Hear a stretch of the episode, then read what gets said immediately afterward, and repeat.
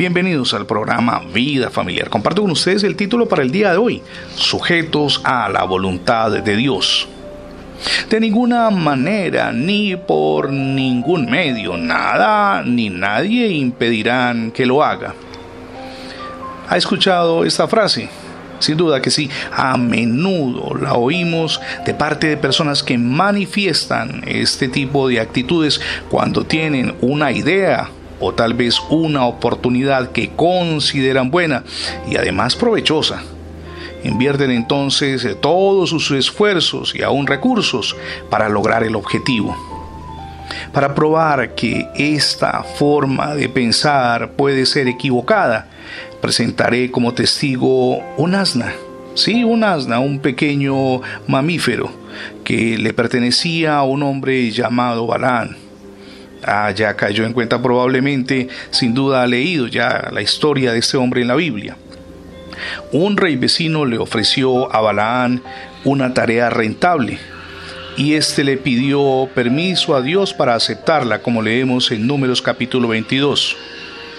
Cuando Dios le dijo que no, los embajadores del rey mejoraron la oferta. Pensando que el Señor podía cambiar de idea, aquel hombre volvió a preguntarle. Entonces Dios le permitió que fuera con ellos, pero con ciertas condiciones estrictas y específicas. Conocía el Señor el corazón de Balaán y no le agradó, por eso pasó delante de él y puso a su ángel en el camino. El hombre no podía verlo, pero su asna sí. Cuando el animal se negó a seguir avanzando, Balaán se enojó contra el asna por impedirle continuar el camino.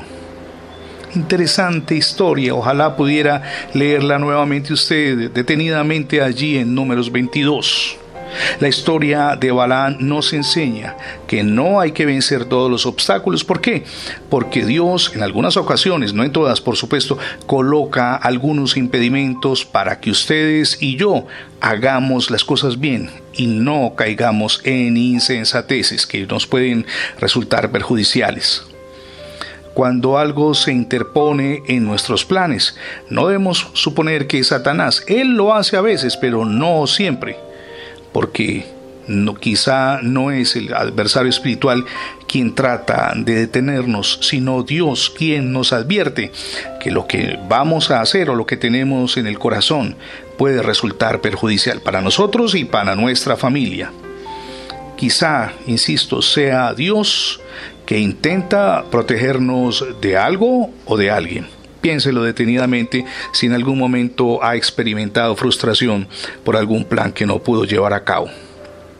Permítame preguntarle, ¿ya recibió a Jesucristo en su corazón como su único y suficiente Salvador?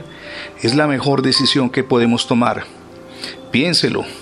Prendidos de la mano de Jesús iniciamos ese viaje maravilloso de transformación y crecimiento personal, familiar, de manera permanente y además siempre sale victoria. Reciba hoy a Cristo en su corazón.